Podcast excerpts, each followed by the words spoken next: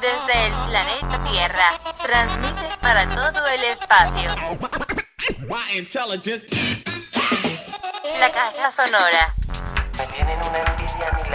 Palabras, pensamiento y resistencia.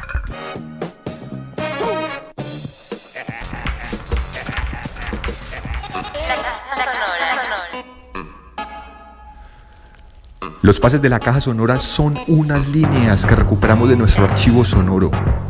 Voces que no dejan de hablar y son más que necesarias. Y en esta edición de los pases de la caja sonora, una conversación sobre los glaciares y la necesidad de protegerlos. Escucha Caja Sonora, Conciencia y Resistencia Política.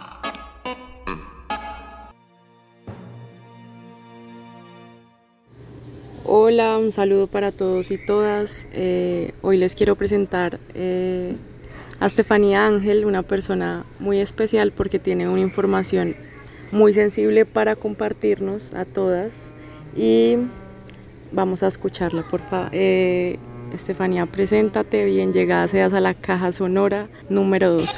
La caja sonora. Hola María Paula, gracias por la invitación, gracias a todos los profesores y estudiantes de la Universidad de Antioquia que hacen posible este espacio. Bueno, me presento, yo me suelo describir como una politóloga con alma de ecóloga porque desde hace unos años descubrí que la pasión que tenía por el planeta no se podía quedar simplemente en decisiones personales, sino que tenía que ser una apuesta política y a eso es eh, lo que le vengo trabajando. Llevo más de cinco años trabajando en proyectos sociales alrededor de la educación con comunidades rurales, especialmente en temas de habilidades socioemocionales y competencias ciudadanas pero desde hace dos años apareció en mi vida eh, una organización que es justamente de lo que venimos a hablar, que se llama Cumbres Blancas. Cumbres Blancas nace de la mente y el corazón de una de mis mejores amigas, Marcela Fernández, al darse cuenta del deshielo de los glaciares y especialmente de la importancia que tienen los glaciares tropicales y ecuatoriales, que son los que tenemos en nuestro territorio, además que compartimos con otros continentes. También en este momento eh, bueno, soy coordinadora de Cumbres Blancas, pero dirijo también un proyecto de economía circular con recicladores de oficio en una empresa que se llama Nomo Waste. Entonces creo que bueno, es la combinación justo de, del impacto social y ambiental que tanto me gusta. La caja sonora. Tefi, cuéntanos cuál ha sido la trayectoria de Cumbres Blancas a lo largo de este tiempo. ¿Qué es Cumbres Blancas? ¿Por qué se fijan en, en ese tema y no en otro? O cuál es el enfoque que tiene y también cuál es el propósito, la propuesta que tiene Cumbres Blancas. Son varias preguntas que te hice al mismo tiempo, pero pues bueno. Cumbres Blancas eh, es actualmente una corporación sin ánimo de lucro que tiene como propósito generar conciencia sobre el deshielo de los glaciares, especialmente los tropicales y ecuatoriales. Eh, digamos que, como les decía, nació de la mente del corazón de una de mis mejores amigas, eh, Marce. Yo ya he estado en otros dos proyectos con ella. Estuvimos en un proyecto alrededor de La Paz, eh, con la Chiva de La Paz, y un proyecto de ella para aprender viajando. y Marcela siempre ha creído que los proyectos interdisciplinarios y con propósito son los que debemos crear en el mundo. ella escuchó una conferencia de un montañista que se llama Nicolás, él hace parte de nuestro equipo, hace parte del proyecto Siete Cumbres que es un proyecto que tienen diferentes montañistas alrededor del mundo para conquistar las cumbres más altas de cada continente. Eh, y él hablaba del tema de los glaciares y luego ella en un periódico lee eh, sobre cómo los glaciares colombianos están teniendo un deshielo, acelerado y dice, bueno, ¿cómo así que tenemos glaciares en Colombia? ¿Cómo así que se están derritiendo? ¿Y cómo así que no estamos haciendo nada?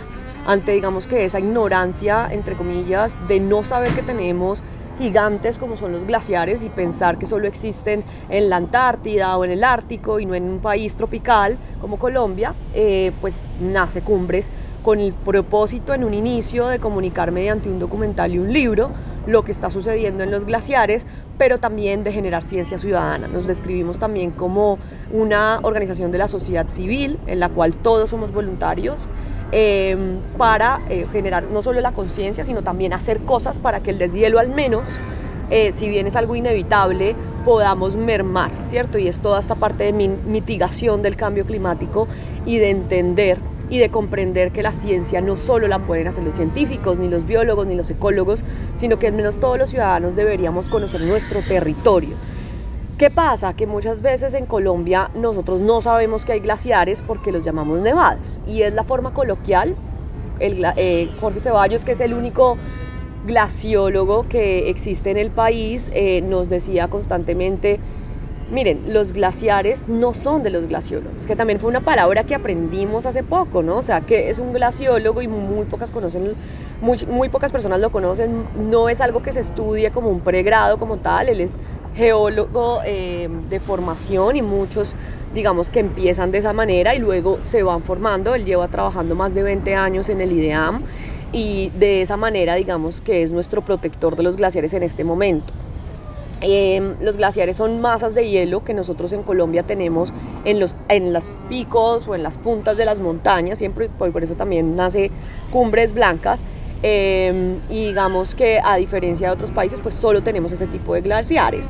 Y Jorge decía algo hace poco en un curso que teníamos con la Universidad de los Andes, y es que somos gente de montaña, y también de esa manera nos podemos definir, ¿cierto? Eh, no solo hay diferentes formas de llamarlos, glaciares de montaña, glaciares ecuatoriales, glaciares tropicales, pero es mejor, digamos que la, manera más eh, precisa, eh, por lo que nos dice Jorge, es llamarlo glaciares ecuatoriales, porque es que el Ecuador, en el Ecuador, hay diferentes particularidades que permiten que justamente en un país con las temperaturas que tenemos como en Colombia, exista, por ejemplo, el glaciar más alto a nivel del mar, como es la Sierra Nevada de Santa Marta. Em, y que todavía incluso con las dinámicas de la crisis ecológica y climática que estamos afrontando en este momento como humanidad, sigan persistiendo. ¿Qué pasa? Que claramente el impacto y la huella ambiental que estamos generando los seres humanos está acelerando este proceso. Entonces mucha gente dice, bueno, pues que esto es natural, hemos tenido épocas de glaciación, épocas de hielo y deshielo. No, pero ese no es el asunto, el asunto es que tan acelerado se están derritiendo y además que ya hemos perdido glaciares. Tefi, ¿cuántos glaciares tenemos hoy? Y, por ejemplo, hace el siglo pasado teníamos muchos más. Eh, ¿Desde qué década empezó ese aceleramiento del derretimiento de los glaciares? Y bueno, sí, cuéntanos un poco de eso. Sí, teníamos en, Colombia 13 glaciares, de los cuales, ah, eh, digamos, se han derretido 7, todavía nos quedan 6. Eh, glaciares como el lo que era el Cumbal, el Puracé, el Quindío, em, cisne. el Cisne. Entonces, digamos, muchos de ellos ya eh, digamos, se derritieron ante nuestros ojos y no nos dimos cuenta. Cuando un glaciar pierde su, hielo y su nieve, principalmente la nieve, que es el alimento del glaciar, em, pasa a ser llamado superpáramo o paramillo digamos. Paramillo del Quindío. Paramillo del Quindío, el Puracé lo seguimos llamando volcán. Em, entonces también esa particularidad es muy importante en nuestros nevados, ¿cierto? Nosotros tenemos cuatro volcanes nevados y dos sierras nevadas. Volcán Nevado del Ruiz o Cumanday, Volcán Nevado del Santa Isabel, Casué, Volcán Nevado del Tolima, Dulima, Volcán Nevado del Huila, Huila con W, eh, Sierra Nevada de Santa Marta, eh, Chundúa y Sierra Nevada del Cocuy, que es eh, Huaycán o Sisuma. Porque también para nosotros como Cumbres Blancas es importante recuperar los nombres originarios de los glaciares? Y es porque hay que entender que las perspectivas que tienen las comunidades indígenas, especialmente los cuatro eh, comunidades originarias de la Sierra Nevada, o los UBA en el caso del Cocuy, los NASA en el caso del Huila, es muy importante tener en cuenta sus cosmovisiones y cómo ellos las llamaban y todo el significado que tienen. Si ustedes, por ejemplo, ven a los indígenas, em, a los indígenas Wiwa en el Cocuy, ellos tienen un sombrerito blanco y para ellos eso representa el glaciar, es un ser supremo que por eso muchas veces ellos también ante eh, la investigación o, o la base de la ciencia o el monitoreo directo se oponen porque también para ellos es un ser sagrado y creo que también hay que conciliar las diferentes visiones que tienen las diferentes personas. Tefi, yo ahí quería hacerte una pregunta en cuanto, porque yo veo que eh, Cumbres Blancas tienen muchos intereses y los reflejan de muchas maneras, como por la pedagogía, en la producción de material audiovisual, por las redes sociales, en lo académico, en lo científico. Ustedes han viajado, han hecho expediciones, han hecho de todo, son un equipo multidisciplinar, pero entonces la, la pregunta es, ¿qué tan importante es el diálogo intercultural para Cumbres Blancas? Sí, para nosotros creo que es clave, además porque creemos que eh, en, el, equipo, como tú decías, somos multidisciplinarios, ¿cierto? Hay... ¿Quiénes son Cumbres Blancas? Sí, bueno, lo fundó Marce, que además Marcela es una persona que decidió no estudiar una carrera convencional y ha eh, recorrido como todo lo de eh, la, la educación no convencional alrededor de su vida. En este momento trabaja con Celina que es una empresa pues de hoteles y, la parte turística que la buscó, pero siempre ha sido una emprendedora de diferentes proyectos.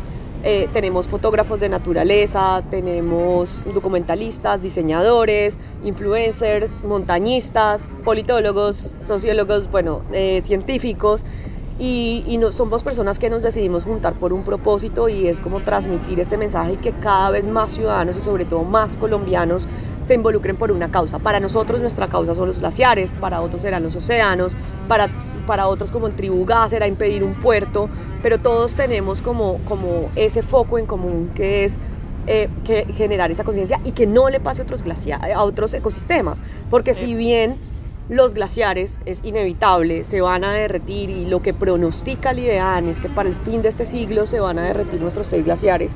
Al Santa Isabel, por ejemplo, al Poleca Casuel le quedan 10 años, puede que menos.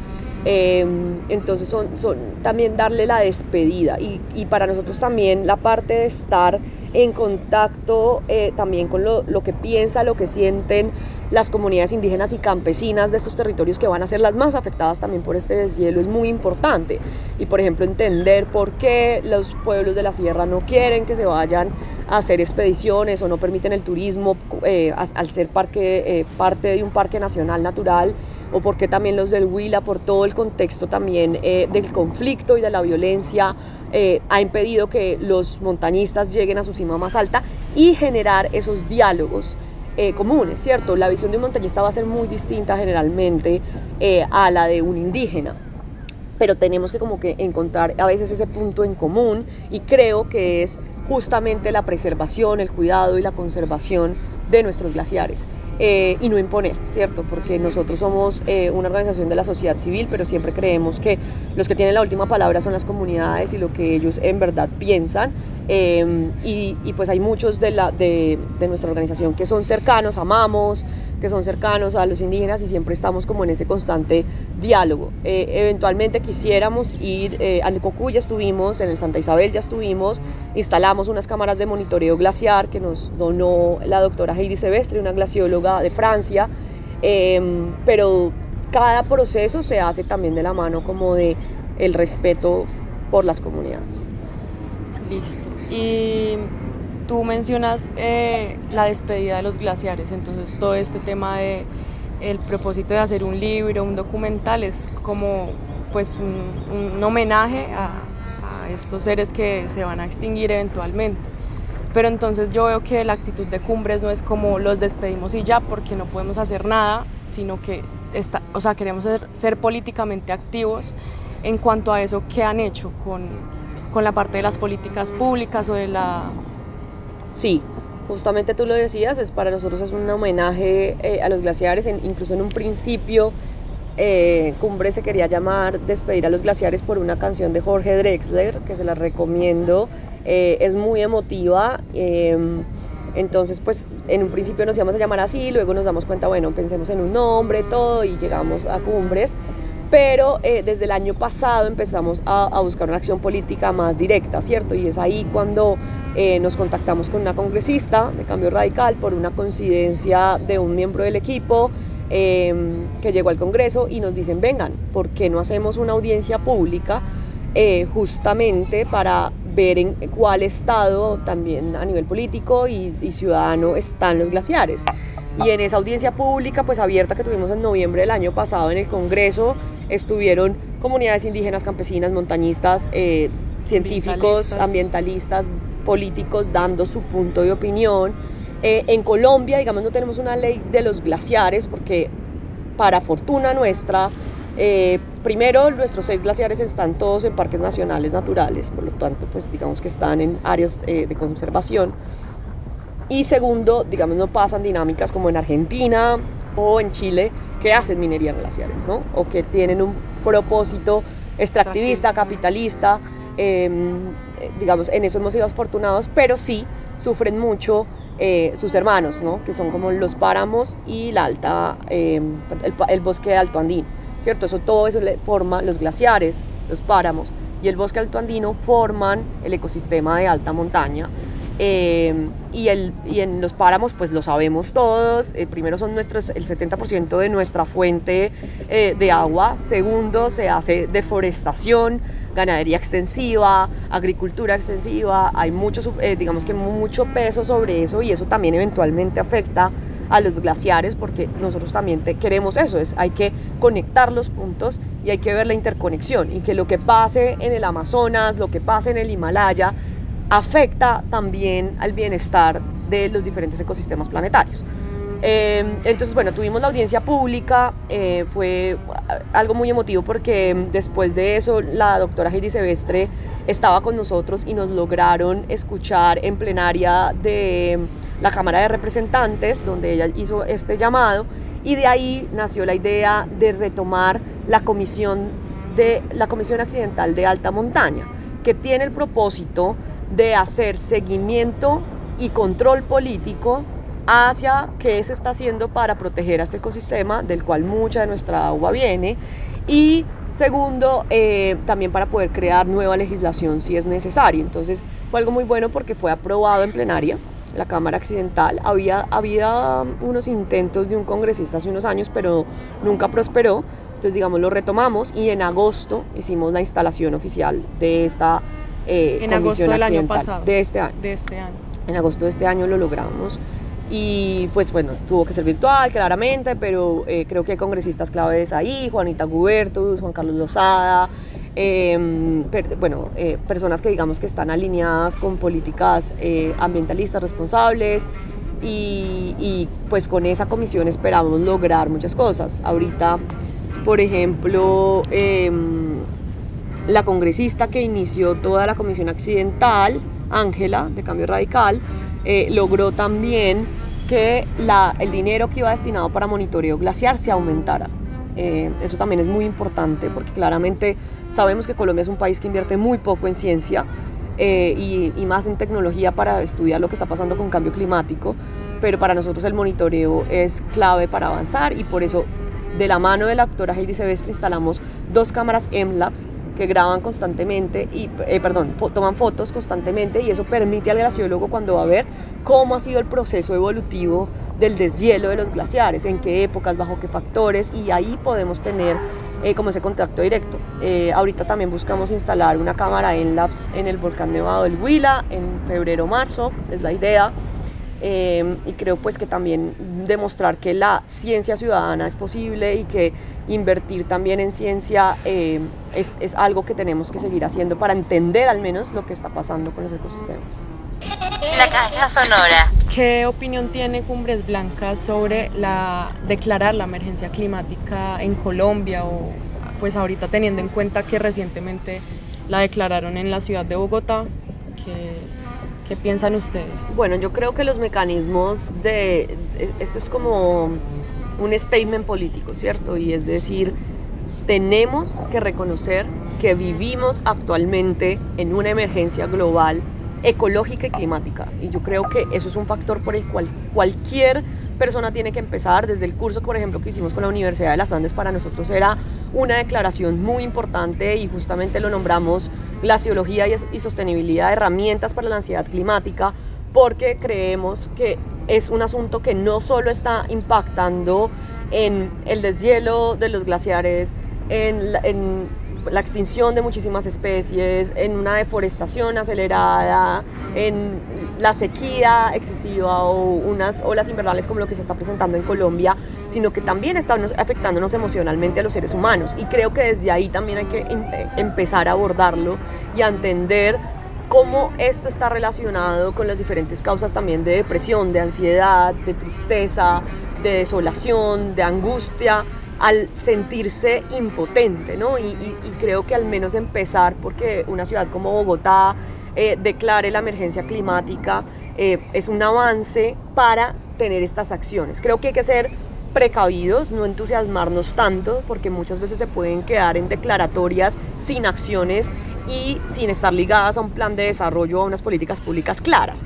Y ahí es donde como ciudadanos tenemos que hacer una veeduría constante, en este caso en Bogotá, a los concejales que lo promovieron. Susana Muhammad, por ejemplo, em, que, está muy comprometida con la parte ambiental y ha, y ha hecho posible también esta declaración, pero también que cada congresista que esté, eh, perdón, cada concejal que esté ahí, tenga acciones y que votemos informados y votemos con esa claridad. O sea, yo creo que en, en esta época no nos podemos dar el lujo de seguir votando por personas que niegan el cambio climático, como es el caso de Trump o Bolsonaro, pero también que puede que lo acepten, pero luego no hagan nada dentro de su plan eh, de acción y dentro de sus políticas. Entonces es nuestro deber como ciudadanos, es un buen inicio, creo que eh, declararlo también da unas sensaciones, se ha propuesto esto de que pronto va a haber un día eh, sin carne en Bogotá eh, y estas acciones ciudadanas y promover y investigar em, más aún para las acciones que queremos, pero no nos podemos quedar cortos y decir, bueno, ya declaramos la emergencia climática y eso es todo porque hemos visto como esta mala práctica en otros países. Em, no se trata de declararlo, se trata de comprometernos y más aún comprometer a las corporaciones privadas y, comprometer al gobierno para que la acción climática sea ya. No nos podemos permitir tener más de 1.5 grados, eso nos lo dijo el último informe del IPCC, pero también el Acuerdo de París y no se puede quedar en negociaciones de la ONU a puerta cerrada, no se pueden quedar en negociaciones o declaraciones de política pública dentro de un Congreso o dentro de un Consejo para quedar bien ante la ciudadanía o por un tema coyuntural, sino que tiene que ser política y acciones concretas ya no tenemos más tiempo que perder, pienso. Tú mencionabas ahorita que, no, que muchas veces nos genera un sentimiento de impotencia, de que pensamos que no podemos hacer nada y sí es cierto que eh, hay que tener una acción política clara y a nivel corporativo, pero también a nivel individual muchas veces nos quedamos con ganas de hacer algo y yo sé que en Cumbres Blancas han reflexionado muchísimo en torno a qué puede hacer el individuo en su cotidianidad y cómo las prácticas cotidianas de un ser humano cualquiera en, contexto de ciudad, por ejemplo, eh, pues que genera a nivel de huella ecológica, por ejemplo. Entonces, ¿qué, ¿qué nos podría decir Cumbres Blancas para tener en cuenta que nuestra huella cuenta? Sí, creo que para nosotros siempre también ha sido muy importante el cambio de hábitos, además porque hemos aprendido de personas que están muy comprometidas a nivel público, bueno, como es Mariana Matija, que es una gran activista ambientalista, como es Juan La Vuelta al Mundo, que aunque se conozca por sus viajes, em, es, una persona que es vegana y también es activista. Yo venía como en ese proceso personal hace unos años, creía que se debía quedar como un tema personal, como de, bueno, yo soy vegetariana y decidí dejarlo.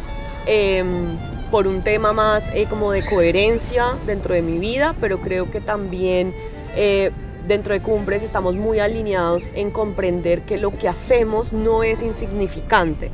Claro, la acción individual no se puede quedar ahí, siempre se tiene que traducir en acciones colectivas y magnificarlos, pero como ciudadanos tomar decisiones a nivel individual en cuanto a cómo nos alimentamos, cómo nos transportamos, Em, cómo eh, decidimos, bueno, comprar y consumir, a quién le damos nuestro dinero, porque es que también eh, situaciones como lo que pasó hace poco eh, en el Black Friday, donde es un día de consumismo excesivo, ya está demostrado que no podemos seguir de esa manera. Y creo que hay que tener muy en cuenta los límites planetarios que estamos rebasando, que no tomamos en cuenta a la hora de plantear un sistema económico como el que tenemos, en el cual creemos que el crecimiento ad infinitum siempre será posible. Entonces, decidir qué comprar, con tanta frecuencia comprar, Em, decidir cómo nos alimentamos, si es de fuentes animales o no, más allá de la decisión ética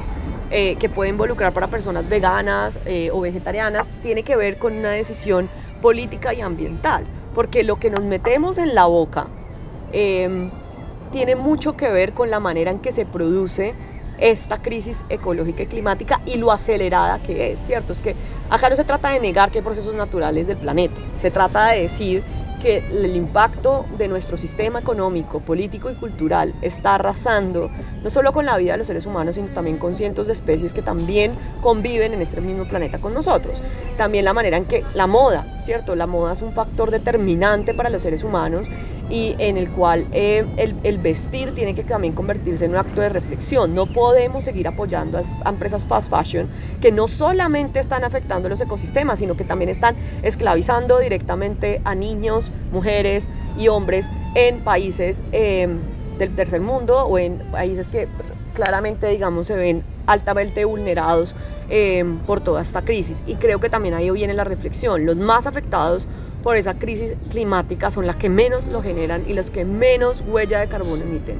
Las personas racializadas, vulneradas, indígenas, que lo que se han dedicado también es a proteger estos territorios, mujeres, niños, son los que más están viendo afectados y son los que menos contribuyen a esta crisis. Entonces, las clases medias, las clases altas, se tienen que abrochar el pantalón. Y ahí también creo que es un mensaje muy claro hacia quién nos dirigimos en nuestra comunicación. Porque muchas veces dicen, ay, no, pero entonces ahora que nadie coma carne y el campesino que se alimenta. Es que a mí mi mensaje no va para el campesino que tiene dos vacas y un cultivo de papa y arroz en una montaña. El mensaje va para aquellos que tienen unos ingresos exorbitantes que se van a comprar a Carulla cada fin de semana y que no miden su consumo. Eh, aquí es una cuestión también de cuestionar nuestros privilegios y a todos nos toca hacernos conscientes de lo que estamos haciendo. La, la medida económica y lo que nos ganamos no puede seguir siendo el único factor con el cual compramos cosas y decir, es que yo tengo el derecho. Y como yo tengo, entonces como yo no tengo una casa propia, yo tengo derecho a tener una casa propia.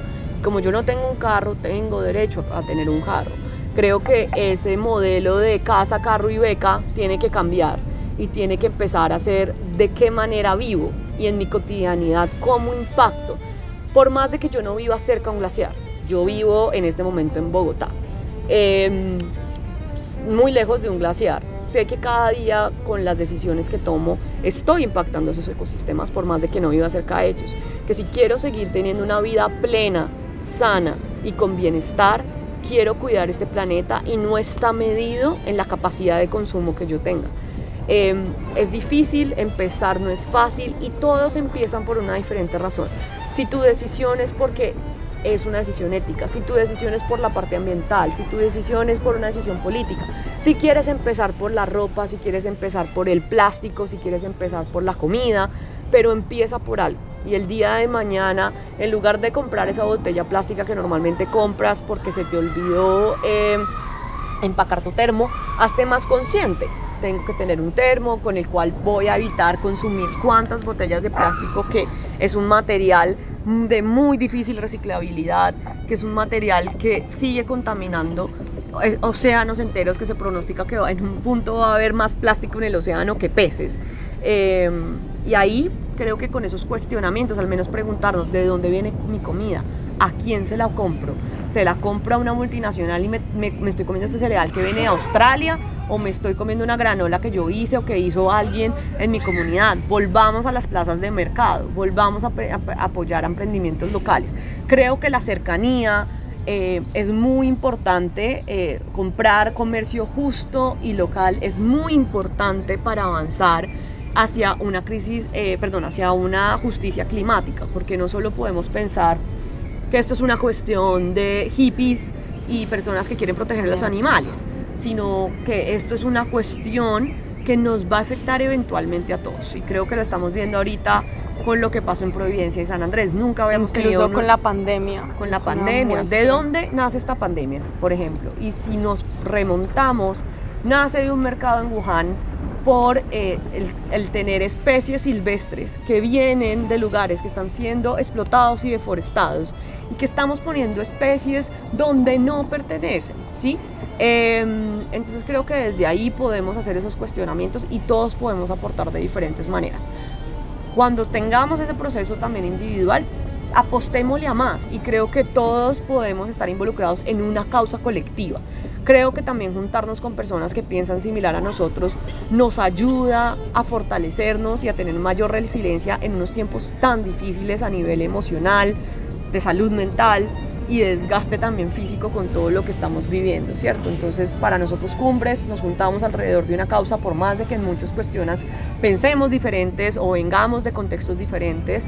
Em, y para otros, lo que les decía, pueden ser los océanos, puede ser acabar la pobreza, puede ser la desnutrición, puede ser em, proteger los bosques de la Amazonía. Escojan una causa desde hoy o desde mañana si no la tienen y creo que desde ahí pues podemos mejorar. La caja sonora.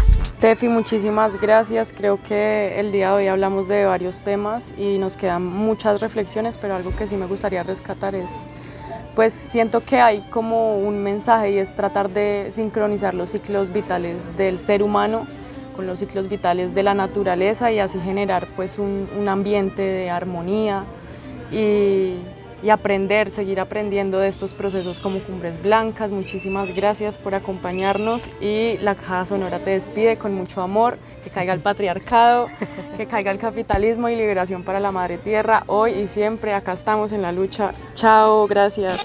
La Caja Sonora.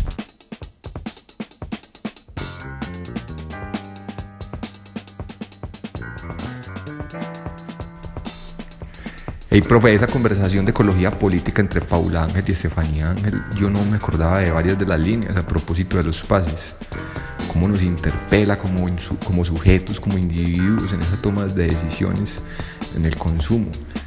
Cada, cada consumo es una decisión realmente política. Eso es súper importante. Gracias por ese regaño, gracias por ese llamado de atención. Compramos al productor local, campesino, a los mercados campesinos, el que no tiene que transportar alimentos en grandes distancias que fueron cultivados con agroinsumos y semillas de otras partes o a los que producen con semillas criollas y tienen distribuciones y redes de comercialización local que consumen mucha menos energía en esa distribución, en que nos transportamos en vehículos de combustión de uso personal o en sistemas de transporte masivos que utilizan energías renovables. Eh, cada una de esas decisiones definitivamente es un acto político. Gracias Paula, gracias Estefanía por este mensaje. Estos son los mensajes y las pedagogías que nos gusta transmitir en la caja sonora, en los pases. La caja sonora. Y en esta caja sonora, además de mensajes políticamente correctos, también hay música. Aquí está Robbie Draco Rosa, Madre Tierra.